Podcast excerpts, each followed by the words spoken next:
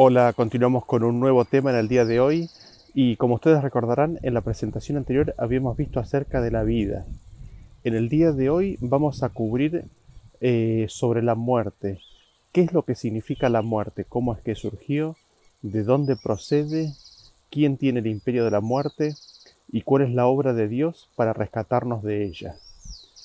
Eh, así que entramos a continuación en este tema.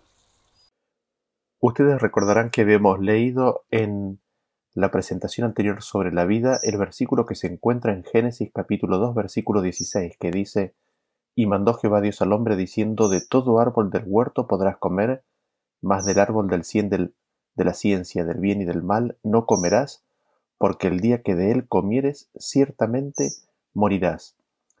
Y aquí tenemos a Adán siendo creado y recién recibiendo la vida, y Dios da la vida para que se la viva, para que se la tenga, sin embargo se le dice, se le cuenta, se le advierte de que no coma de ese árbol específico, porque el día que de él comiere, ciertamente moriría. Así, así vemos que eh, hay un nuevo concepto introducido aquí en, en la historia de la creación, en la cual se le dice al hombre, se le advierte que si toma cierto camino, la muerte vendría a él. Ahora lo interesante es que cuando nosotros miramos el original de esta palabra, vemos que la, palabra muerte o morir se repite dos veces. Y la traducción generalmente aceptada para esta, para esta repetición de la palabra, ¿no? Dos veces, es que en forma literal estaría diciendo muriendo morirás. Eh, dando la idea de un proceso, ¿no?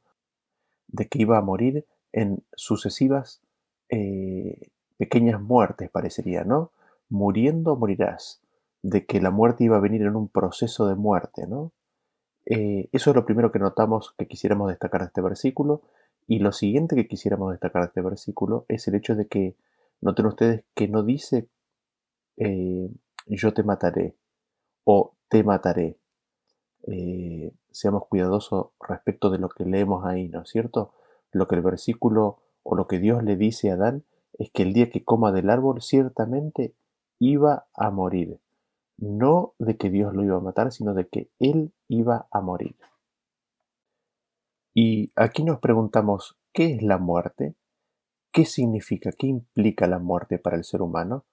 Eh, ¿Qué implicancias o qué consecuencias tiene físicamente y espiritualmente, es decir, en relación para con, para con Dios, ¿no? Eh, ¿Qué es lo que significa la muerte?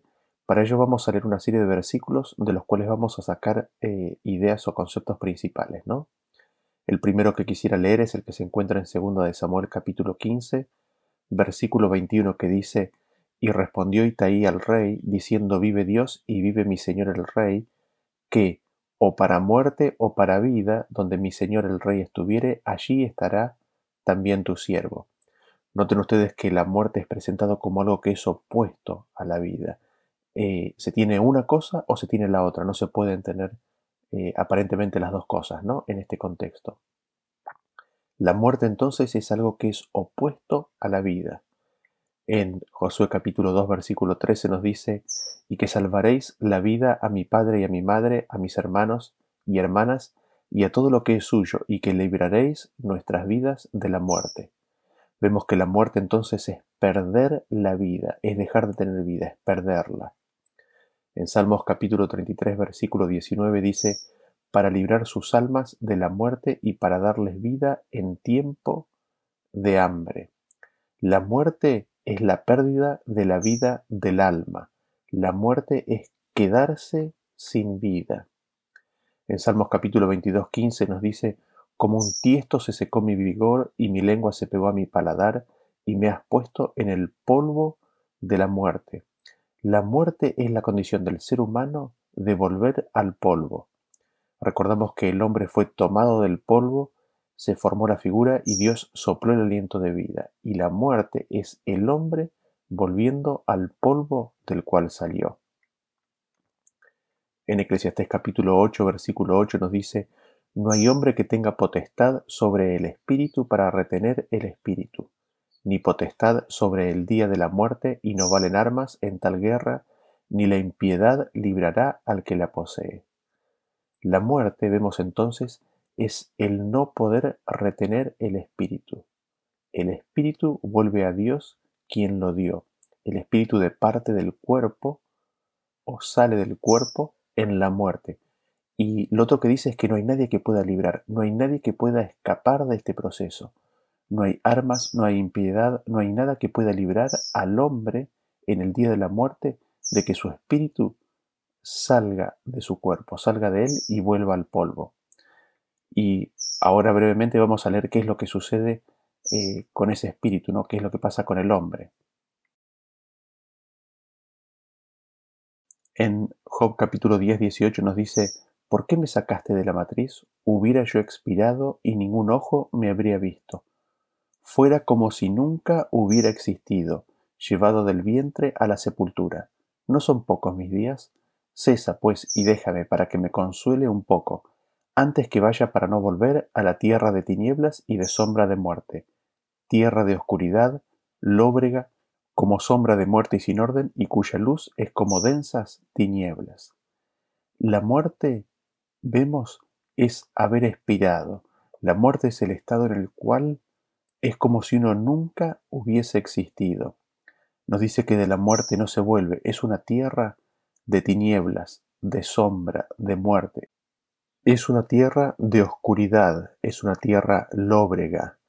Hay sombra de muerte y está sin orden. La luz es densas tinieblas en esta tierra de muerte. Leemos en Salmos 49, 17 que dice, Pero cuando muera no llevará nada ni descenderá tras él su gloria. En la muerte el hombre no lleva absolutamente nada, ni siquiera la gloria. En Job capítulo 7 versículo 15 nos dice, y así mi alma tuvo por mejor la estrangulación y quiso la muerte más que mis huesos. Vemos así, en confirmación con lo que habíamos dicho antes, de que el hombre vuelve al polvo, de que la muerte es la pérdida de los huesos. En Ruth capítulo 1, 17 nos dice, Donde tú murires, moriré yo, y allí seré sepultada. Así me haga Jehová y aún me añada que sólo la muerte hará separación entre nosotras dos. La muerte es separación. La muerte es una separación con los vivos, del cual no hay eh, comunicación entre ellos, no hay comunicación posible. En Eclesiastés capítulo 9, versículo 10 nos dice, todo lo que te viniera a la mano para hacer, hazlo según tus fuerzas, porque en el Seol a donde vas no hay obra, ni trabajo, ni ciencia, ni sabiduría. En el Seol, en la muerte, no hay obra alguna que el hombre haga, no hay trabajo alguno que el hombre haga, no hay ciencia, no hay sabiduría, no hay conciencia de existencia. El hombre eh, no vive, el hombre directamente no vive, con lo cual nada puede hacer porque no existe, es como si nunca existiera. Em, y eso es básicamente lo que sucede cuando el espíritu vuelve a Dios que lo dio, ¿no es cierto? Al perder, eh, al, perder la vida, el hombre pierde su conciencia de existencia y no hay absolutamente nada que pueda hacer. En Salmos capítulo 6, versículo 5 nos dice, porque en la muerte no hay memoria de ti, en el Seol, ¿quién te alabará? En la muerte no se recuerda al Señor, no hay memoria, no se le alaba ni tampoco se puede alabarle la muerte vemos que es el Seol mismo, ¿no?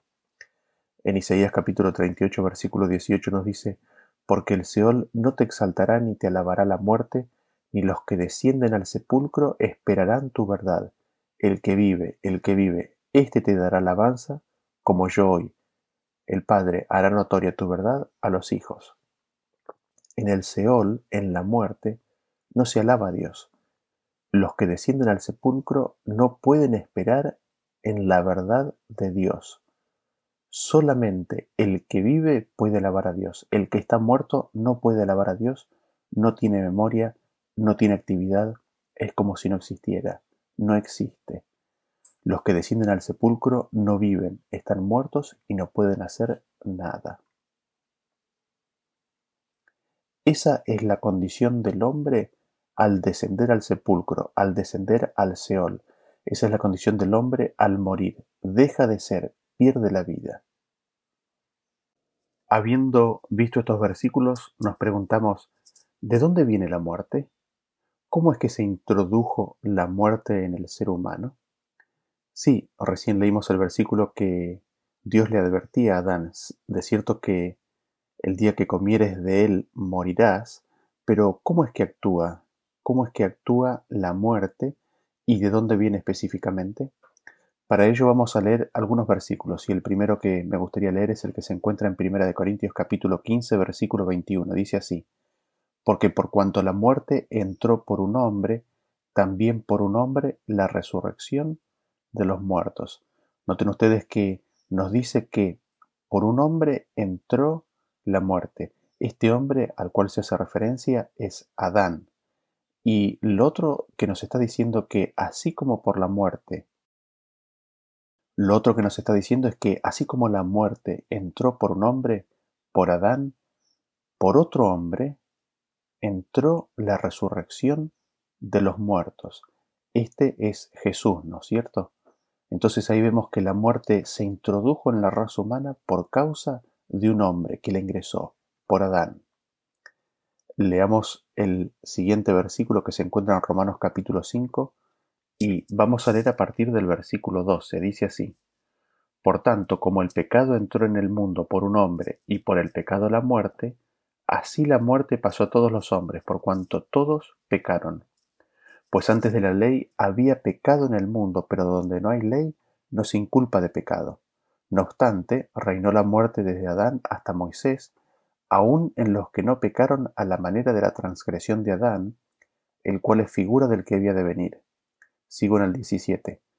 Pues si por la transgresión de uno solo reinó la muerte, mucho más reinarán en vida por uno solo, Jesucristo, los que reciben la abundancia de la gracia y del don de la justicia.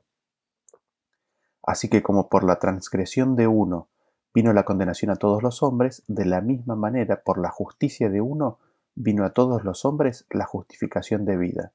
Porque así como por la desobediencia de un hombre los muchos fueron constituidos pecadores, así también por la obediencia de uno, los muchos serán constituidos justos. Pero la ley se introdujo para que el pecado abundase, mas cuando el pecado abundó, sobreabundó la gracia, para que así como el pecado reinó para muerte, así también la gracia reine por la justicia para vida eterna mediante Jesucristo, Señor nuestro. ¿Qué es lo que notamos en estos versículos? Que me gustaría destacar eh, en este momento. En primer lugar nos dice, como habíamos leído en el versículo anterior, de que el pecado ingresó en el mundo por un hombre y está haciendo eh, referencia a Adán, ¿no es cierto? La muerte ingresó en el mundo por el pecado. Es decir, notemos la secuencia, ¿no? Es el pecado lo que ingresa en el mundo y habiendo ingresado el pecado, el pecado trae consigo qué cosa? La muerte. Eh, y vemos así una, una secuencia, ¿no? El hombre trae el pecado y el pecado trae consigo la muerte.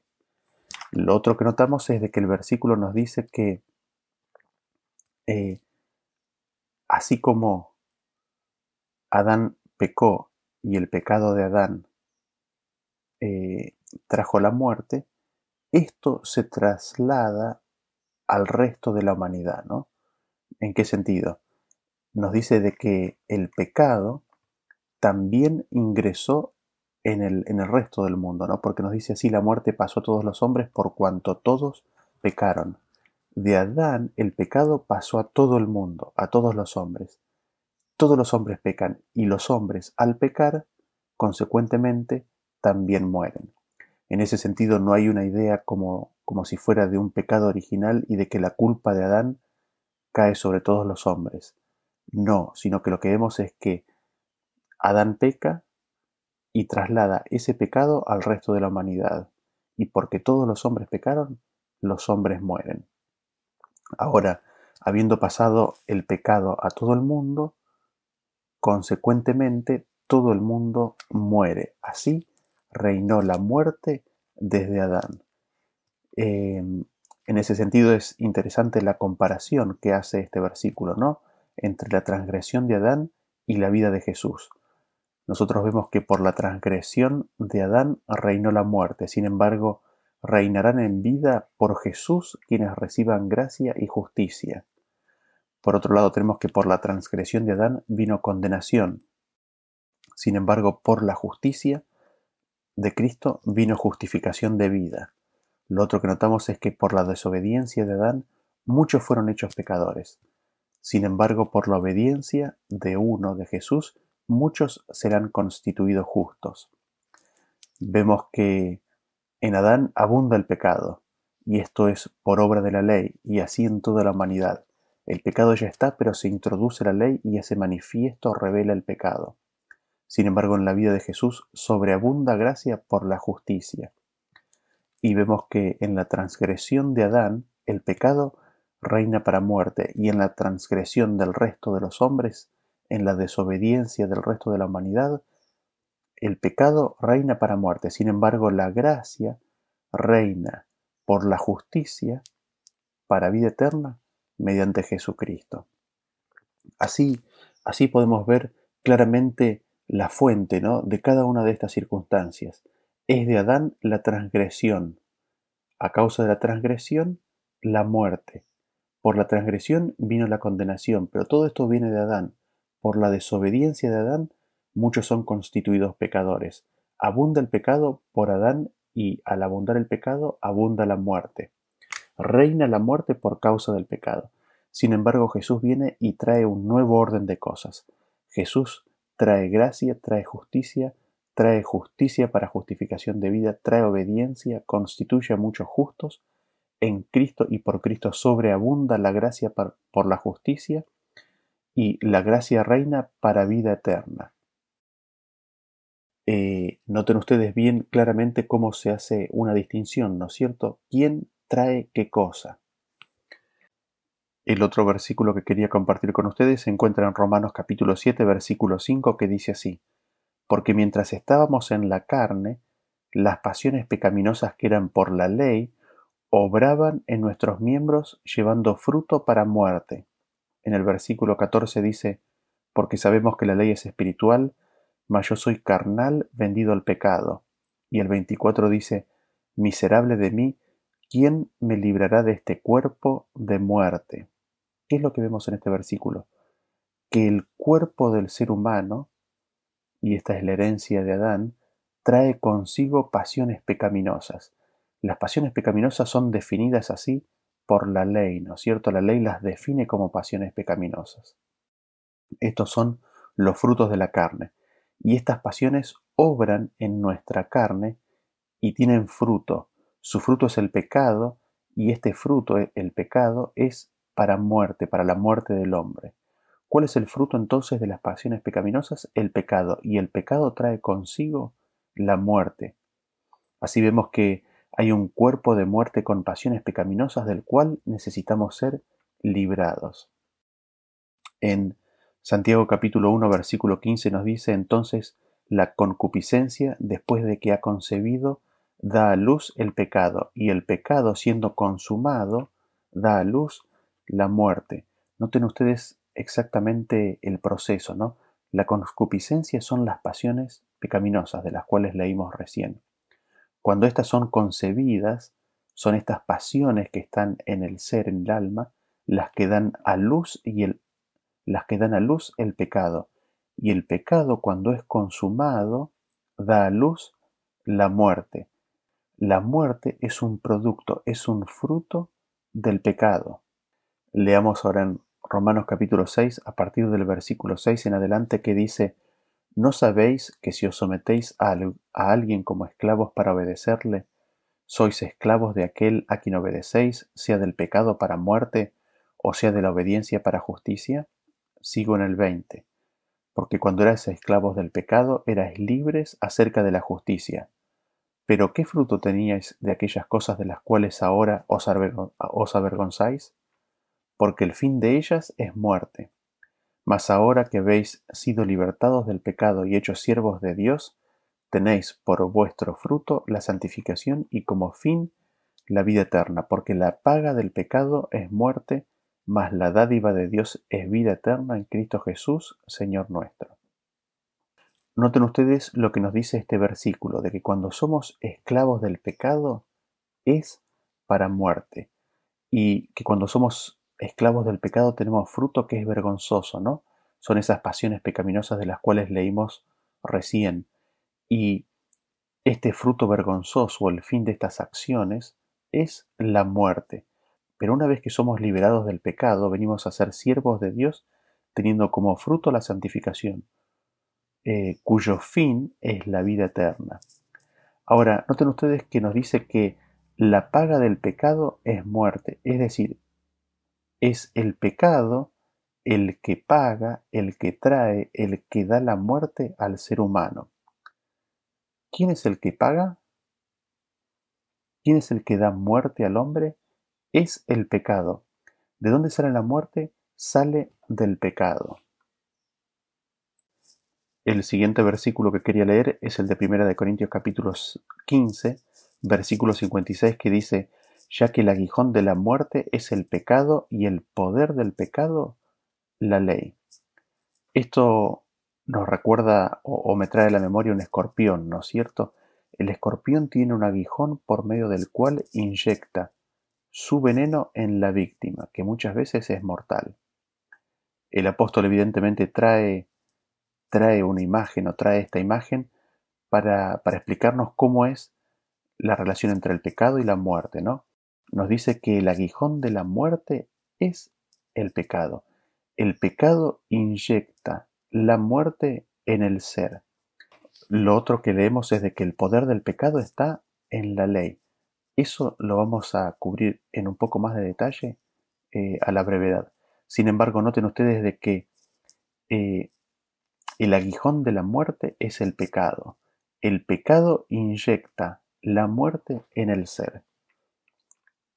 En Salmos capítulo 7, versículo 2 en adelante tenemos un poco una muestra de esto, ¿no? Nos dice así, si no se arrepiente, él afilará su espada, armado tiene ya su arco, y los ha preparado, asimismo ha preparado armas de muerte, y ha labrado saetas ardientes. He aquí, el impío concibió la maldad, se preñó de iniquidad, y dio a luz engaño pozo ha cavado y lo ha ahondado, y en el hoyo que hizo caerá. Su iniquidad volverá sobre su cabeza, y su agravio caerá sobre su propia coronilla. Noten ustedes que la muerte tiene armas. Es el hoyo que hizo el impío, la iniquidad que él concibió, que él diseñó, su propio agravio, son las armas de la muerte. La maldad, la iniquidad del impío son las armas de su misma muerte. Es decir, es su misma iniquidad, es su propia maldad lo que mata al impío, es su propio pecado. Noten ustedes en Hebreos capítulo 2, versículo 14 en adelante lo que dice. Dice, Así que, por cuanto los hijos participaron de carne y sangre, él también participó de lo mismo para destruir por medio de la muerte al que tenía el imperio de la muerte, esto es, al diablo y librar a todos los que por el temor de la muerte estaban durante toda la vida sujetos a servidumbre. Hay varios aspectos que me gustaría destacar de este versículo, pero quizás lo primero es de que Jesús participó de lo, de lo mismo que el ser humano de carne y sangre para destruir por medio de la muerte al que tiene el imperio de la muerte. Em, la palabra tenía ahí o tiene puede ser traducida como tiene, de hecho, así dice en el original, ¿no? Tiene el imperio de la muerte.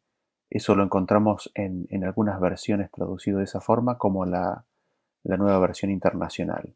Entonces nosotros vemos que el diablo tiene el imperio de la muerte y Cristo participó de carne y sangre, se encarnó con dos propósitos primariamente.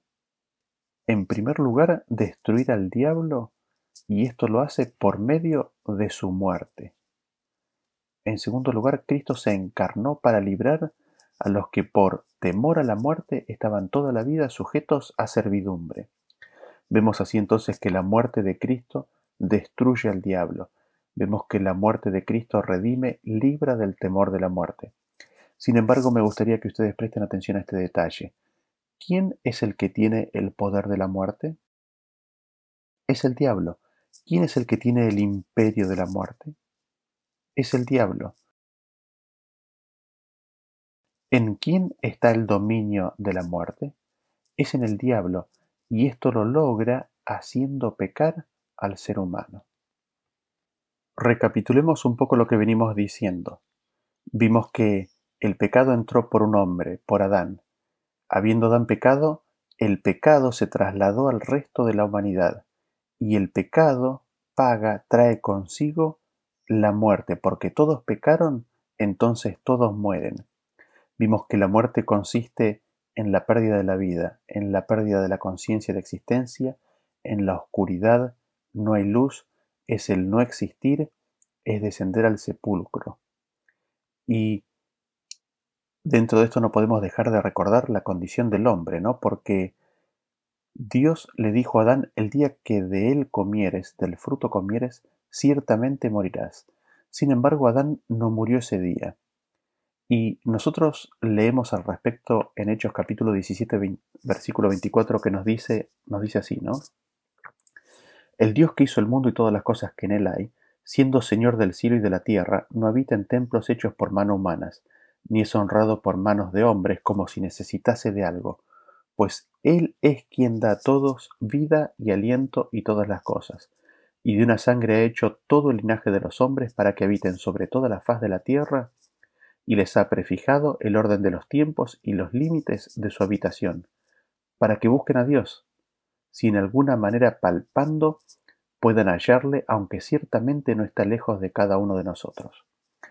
¿Qué es lo que notamos? Es de que Dios da vida y aliento a todos los hombres. El hombre hubiese muerto con su pecado en forma inmediata. Sin embargo, Dios mantiene con vida. Dios le da al hombre a cada instante su respiración, le da el hálito de vida, lo mantiene vivo. Ahí nosotros vemos de que no hay vida inherente en el hombre, sino que Dios le da al hombre vida a cada instante con una finalidad, con la finalidad de que encuentre a Dios, de que busque a Dios. Y habiendo pecado el hombre, el hombre está en pecado. Y todos los hombres al estar en pecado traen consigo y llevan consigo el fruto del pecado de que es la muerte. Pero ese fruto no está manifiesto eh, en forma inmediata en el ser humano. De hecho, el versículo dice que la maldad del hombre se acrecienta porque eh, no se manifiesta en forma inmediata el castigo, ¿no?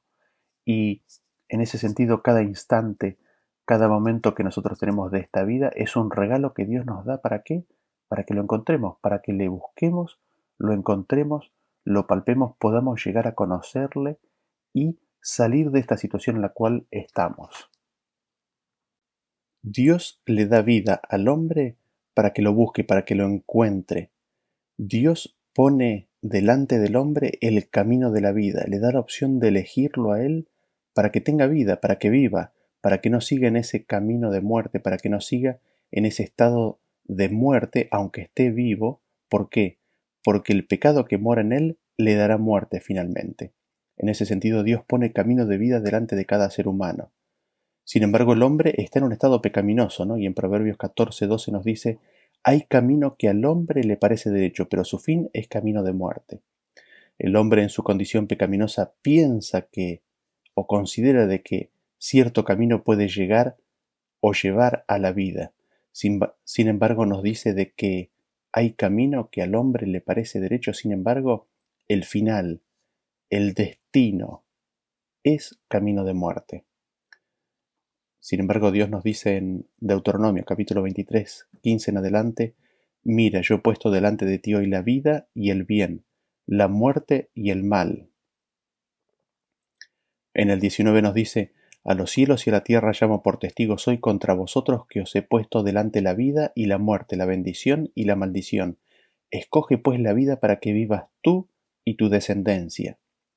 Noten ustedes que Dios nos pone delante y nos señala, nos demarca claramente dos caminos, el camino de la muerte y el camino de la vida que es elegirle a Él.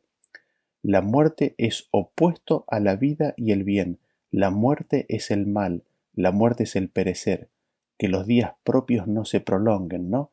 La muerte es la maldición, la muerte es el no vivir. Sin embargo, Dios nos pone el camino de la vida y nos llama a que lo elijamos. En Proverbios capítulo 15, versículo 24 nos dice, el camino de la vida es hacia arriba al entendido, para apartarse del Seol abajo. Vemos que el camino de la vida es hacia arriba. El camino de la vida es apartarse del Seol. En cambio, el camino de la muerte es hacia abajo y es en dirección opuesta a la vida. En Proverbios capítulo 8 versículo 36 nos dice, Mas el que peca contra mí defrauda su alma. Todos los que me aborrecen aman la muerte. Ustedes recordarán que el capítulo 8 está hablando sobre la sabiduría, sobre Cristo, y nos dice que el que peca contra la sabiduría defrauda, engaña su propia alma, su propia vida. Los que aborrecen la sabiduría, los que aborrecen a Cristo, en realidad aman la muerte. En Proverbios capítulo 13, versículo 14 nos dice la ley del sabio es manantial de vida para apartarse de los lazos de la muerte. En Proverbios 14, 27 nos dice el temor de Jehová es manantial de vida para apartarse de los lazos de la muerte.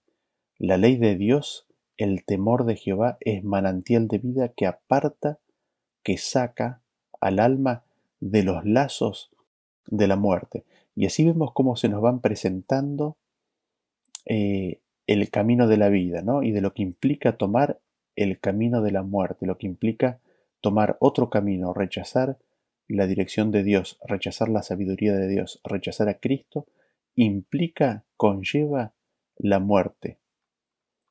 En Proverbios capítulo 11, versículo 19 nos dice, como la justicia conduce a la vida, así el que sigue el mal lo hace para su muerte. La justicia conduce a la vida, la justicia de Dios lleva a la vida. Sin embargo, el mal conduce a la muerte. Así nos quedan claramente delineados estos dos caminos, ¿no? El camino de la vida y el camino de la muerte. Y leemos en Ezequiel capítulo 18 a partir del versículo 21 que dice, Mas el impío si se apartare de todos sus pecados que hizo y guardare todos mis estatutos, e hiciere según el derecho y la justicia, de cierto vivirá, no morirá. El 23 dice, ¿Quiero yo la muerte del impío? dice Jehová el Señor.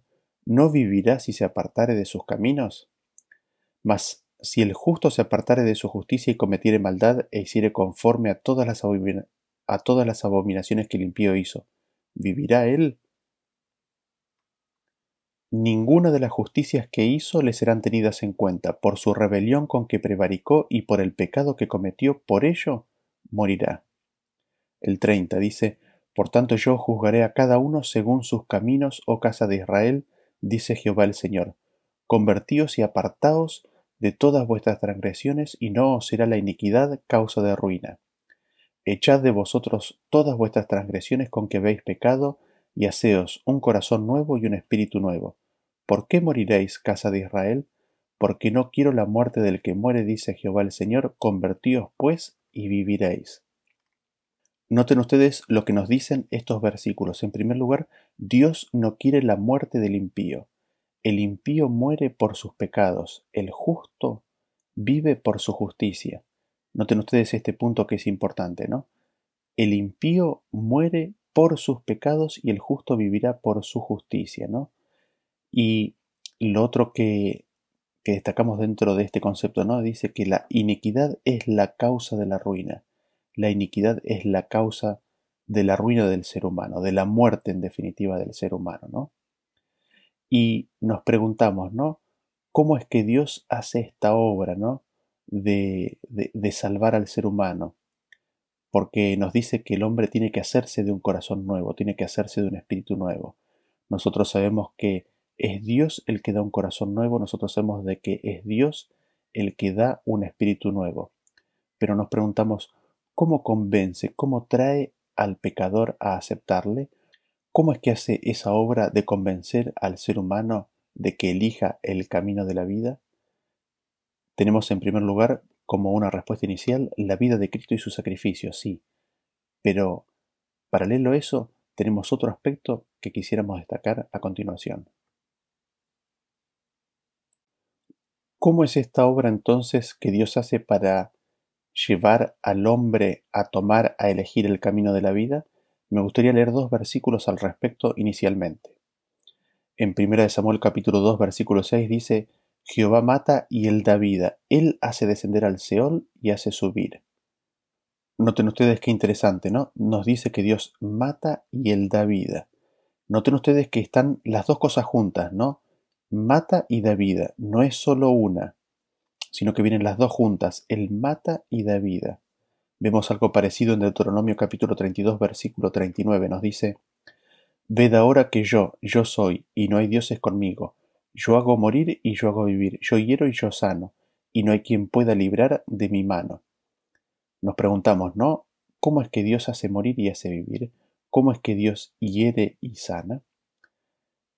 Nuevamente notamos el aspecto que mencionamos anteriormente, ¿no? De que están las dos cosas unidas. Hace una y la otra.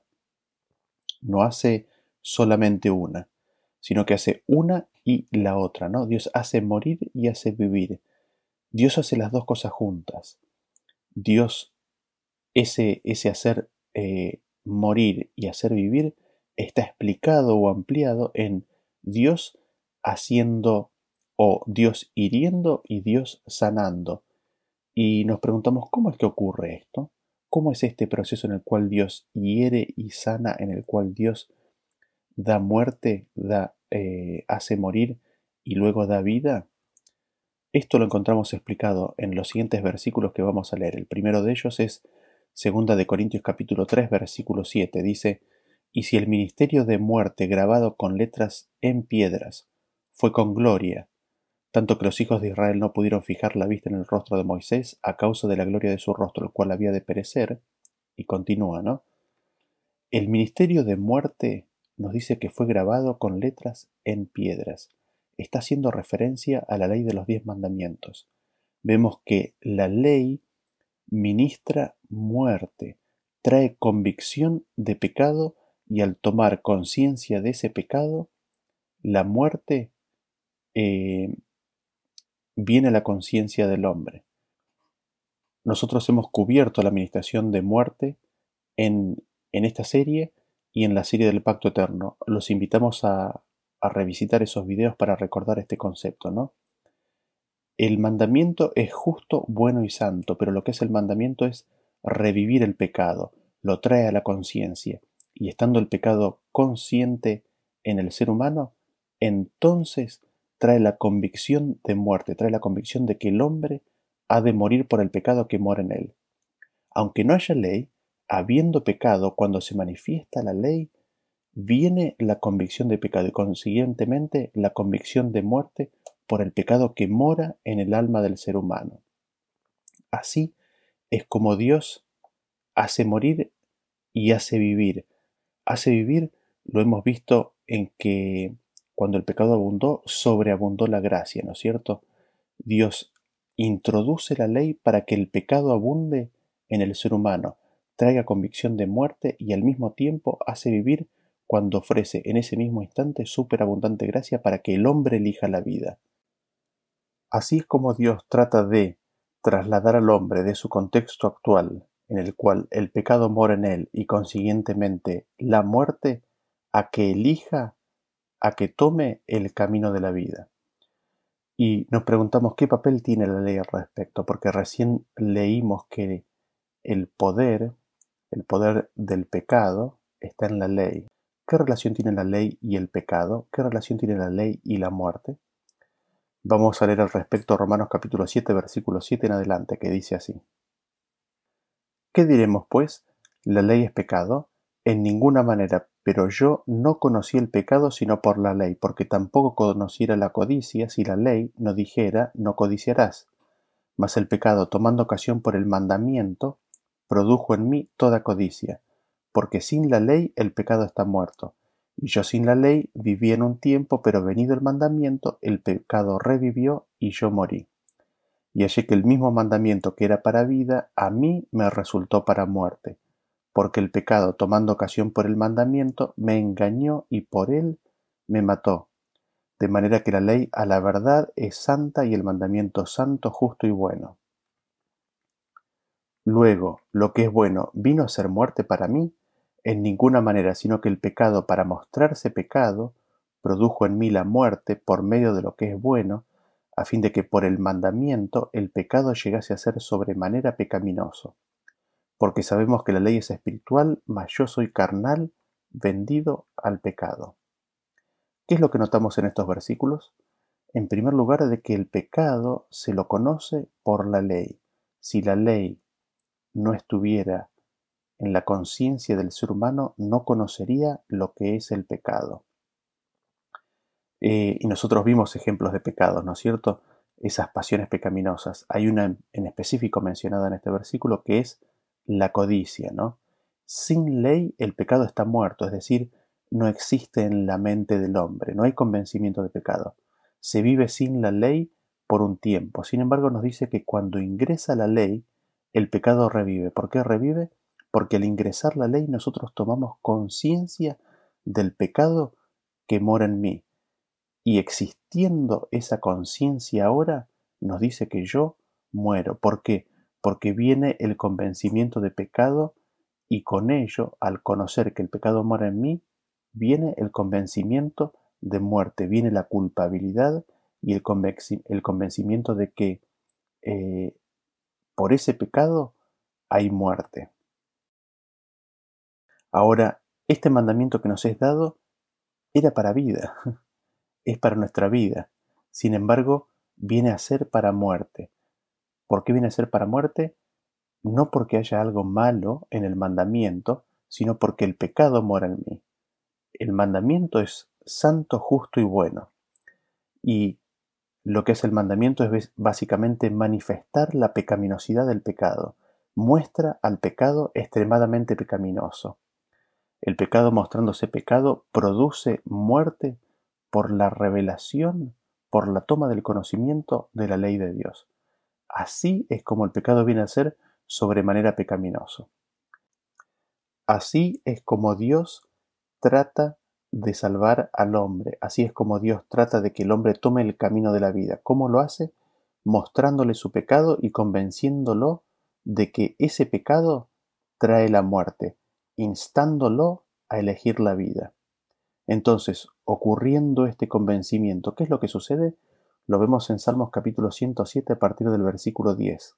Nos dice así, algunos moraban en tinieblas y sombras de muerte, aprisionados en aflicción y en hierros, por cuanto fueron rebeldes a la palabra de Jehová y aborrecieron el consejo del Altísimo. Por eso quebrantó con el trabajo sus corazones, cayeron y no hubo quien los ayudase. Luego que clamaron a Jehová en su angustia, los libró de sus aflicciones, los sacó de las tinieblas y de la sombra de muerte y rompió sus prisiones. Aquí vemos descrita la condición del hombre en su estado natural. El hombre está en pecado. El pecado trae muerte, por lo cual el hombre, aunque tenga vida, aunque el corazón palpite, aunque tenga respiración, está en muerte. ¿Por qué? Porque el pecado mora en él. Y cuando está en esa condición, mora en tinieblas y en sombra de muerte. Sin embargo, Dios envía a su Hijo, Dios envía la ley. Para que, para que ese pecado se torne extremadamente pecaminoso, para que el pecado traiga la convicción de pecado y la convicción de la muerte que sobreviene sobre aquel que tiene pecado, e insta, al mismo tiempo que esa ley es introducida, al mismo tiempo que la ley eh, es introducida y abunda el pecado, sobreabunda la gracia, viene la vida de Dios, ¿para qué? Para que se le elija, para que se tome, para que se acepte el perdón ofrecido y Dios los traiga a la vida, los saque de sombra de muerte y los traiga a la vida. Y nosotros habíamos mencionado en la presentación anterior de que el bautismo es la entrada en la vida. Para entrar a la vida había que bautizarse. ¿Y esto qué significa? ¿Qué significa este bautizarse y qué implica? Lo leemos en Romanos capítulo 6 a partir del versículo 3 que dice, ¿O no sabéis que todos los que hemos sido bautizados en Cristo Jesús hemos sido bautizados en su muerte? Porque somos sepultados juntamente con Él para muerte por el bautismo, a fin de que como Cristo resucitó de los muertos por la gloria del Padre, así también nosotros andemos en vida nueva porque si fuimos plantados juntamente con Él en la semejanza de su muerte, así también lo seremos en la de su resurrección, sabiendo esto, que nuestro viejo hombre fue crucificado juntamente con él para que el cuerpo del pecado sea destruido, a fin de que no sirvamos más al pecado.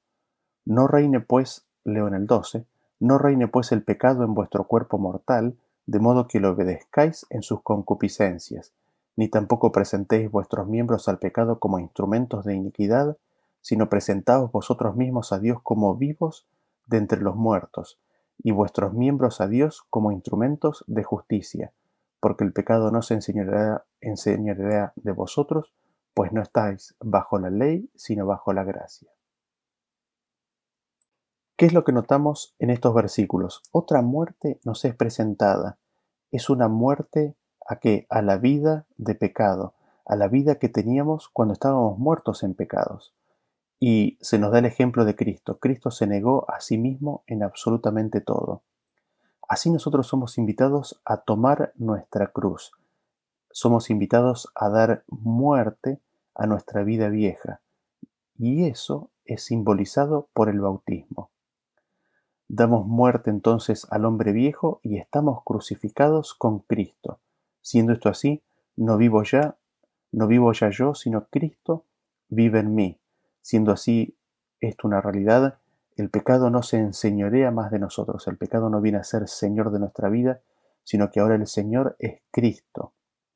Siendo el Señor Cristo en nuestras vidas, el pecado ya no reina en nuestro cuerpo. Y si el pecado no reina en nuestro cuerpo, entonces tampoco la muerte. Cuando el hombre muere, muere porque tiene un cuerpo mortal a pesar de que el Señor Cristo reine en nuestras vidas, porque el cuerpo de todo hombre es mortal. Ahora, no reinando el pecado en nuestras vidas, no obedecemos a las concupiscencias. Nuestros cuerpos no son instrumentos de iniquidad. Nuestros cuerpos, a pesar de que no son instrumentos de iniquidad, son cuerpos mortales, aunque el Señor more en nuestros corazones y nosotros hayamos muerto al hombre viejo, nuestro cuerpo sigue mortal hasta el día de la venida del Señor. Y es interesante porque el versículo nos dice de que venimos a ser vivos entre los muertos. Cuando no tenemos a Cristo, estamos muertos en nuestros pecados.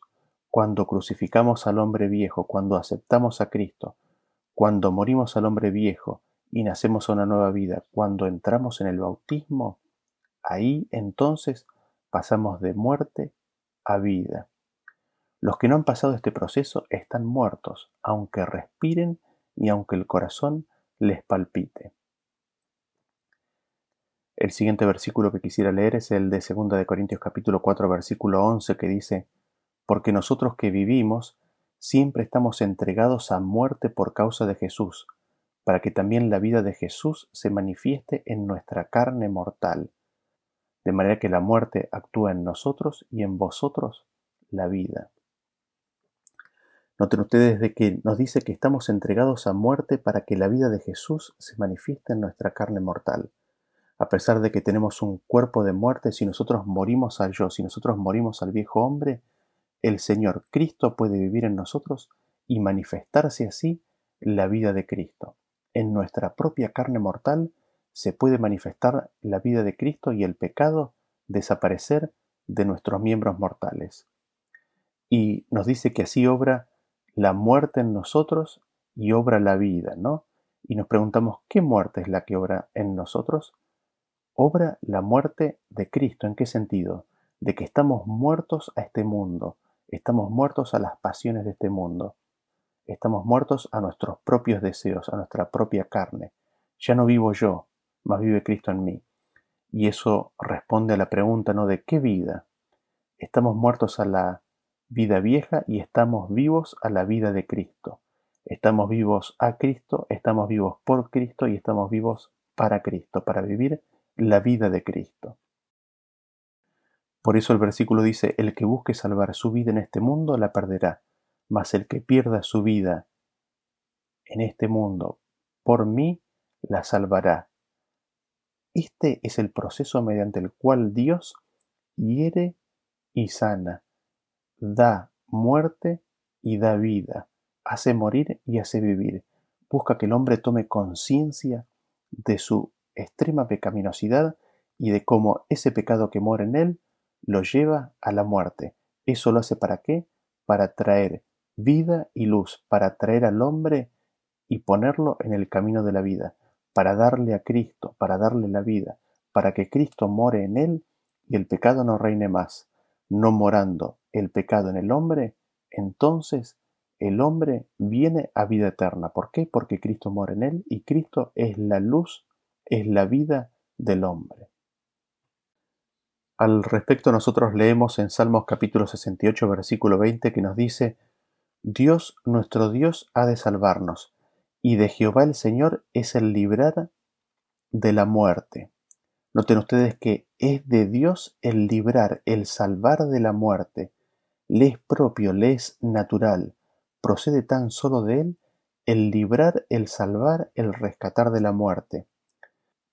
En Isaías capítulo 25 versículo 8 nos dice, Destruirá a la muerte para siempre y enjugará Jehová el Señor toda lágrima de todos los rostros, y quitará la afrenta de su pueblo de toda la tierra, porque Jehová lo ha dicho. Nosotros aquí tenemos la promesa de que Dios va a destruir a la muerte para siempre. En Oseas capítulo 13 versículo 14 nos dice, de la mano del Seol los redimiré, los libraré de la muerte. Oh muerte, yo seré tu muerte y seré tu destrucción, oh Seol, la compasión será escondida de mi vista. Noten ustedes qué preciosa promesa. Dios nos librará de la muerte, Dios nos sacará del sepulcro, Dios será la muerte de la muerte y la destrucción de la muerte. Y es muy prometedor porque dice que Dios no tendrá compasión con el Seol. Será la muerte de la muerte, no tendrá compasión con la muerte. En 1 Corintios capítulo 15, en el versículo 25 nos dice, porque preciso, hablando de Cristo, ¿no? Preciso es que Él reine hasta que haya puesto a todos sus enemigos debajo de sus pies. Y el postrer enemigo que será destruido es la muerte. Noten ustedes que nos dice de que es preciso de que Cristo reine hasta que haya puesto a todos sus enemigos debajo de sus pies. Dentro de esos enemigos que Cristo tiene está la muerte. Cristo es enemigo de la muerte. Cristo no tiene absolutamente nada que ver con la muerte. Cristo va a destruir a la muerte y la va a poner bajo sus pies. El hecho de que Cristo no tenga nada que ver con la muerte, de que sea enemiga de Cristo, significa que la muerte no es parte de las herramientas de Cristo. En Cristo no encontramos muerte. ¿Por qué? Porque Cristo es vida. Es imposible que las dos cosas estén juntas. Cristo es la vida, Cristo es vida. Con lo cual es tan solo natural y propio de que la muerte no le sea propia, no solamente eso, sino que es tan solo natural de que sea enemigo de la muerte y de que la muerte no sea parte de su estilo de vida. Para Cristo la muerte es un enemigo, la muerte para Cristo es el polo opuesto, es justamente lo contrario a Él. ¿Por qué? Porque Él es vida. Cristo, al ser vida, no hay muerte en Él. Así vemos que el último enemigo a ser destruido es la muerte. En 2 de Timoteo capítulo 1 versículo 10 nos dice, pero que ahora ha sido manifestada por la aparición de nuestro Salvador Señor Jesucristo, el cual quitó la muerte y sacó a luz la vida y la inmortalidad por el Evangelio. Vemos así que Cristo abolió, quitó, sacó, derrotó, derrocó la muerte, y al hacer esto sacó a la luz la vida y la inmortalidad. Esto Él lo hizo por medio del Evangelio. Y así llegamos a la conclusión de este tema. Gracias a Dios por todo lo que hemos visto, ¿no es cierto? Vemos que la muerte es la paga del pecado. Vemos que es el pecado el que da la muerte. Es la paga que trae el pecado. El pecado da la muerte. Vemos que la muerte está en el poder o dentro del imperio y del control del diablo, y esto él lo hace haciendo pecar al ser humano. Vemos que el pecado tiene su poder por la ley, porque justamente la ley es buena justa y santa. Por eso tiene poder, porque la ley, al ser justa, buena y santa, cuando manifiesta, cuando revela el pecado, hace que el pecado engendre muerte. Vemos que la muerte no es de Dios, ni evidentemente forma parte del gobierno de Dios porque es enemiga de Dios. Dios en la lucha contra el diablo y la muerte quitó, abolió la muerte, la condenó a muerte, sacó para el hombre vida, luz e inmortalidad. Y así terminamos, concluimos con este tema y nos introducimos o nos preparamos para los próximos temas que tienen que ver con la muerte y Cristo y qué es lo que Cristo vivió y el análisis de la muerte en relación con la experiencia de los salvos y de los impíos. Gracias por escuchar y hasta luego.